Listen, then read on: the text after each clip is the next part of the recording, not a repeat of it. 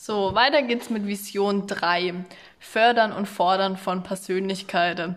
Wir waren uns alle einig, der Titel ist ein bisschen schwierig gestaltet. Deswegen erklären wir euch jetzt einfach mal, was sich dahinter be bewirkt, was äh, sich dahinter ergeben soll.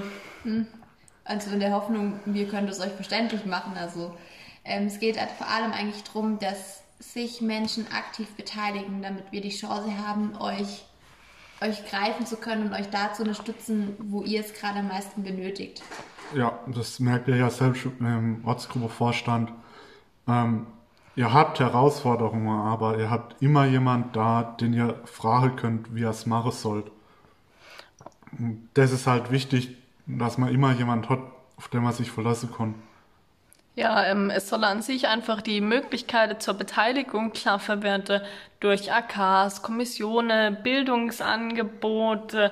Das muss es aber nicht unbedingt immer sein. Es können, wie Daniel gesagt hat, manchmal einfach diese Veranstaltungen vor Ort sein, die ihr auf die Beine stellt, wo ihr plötzlich vor einem Problem steht und dann einfach gefordert werdet.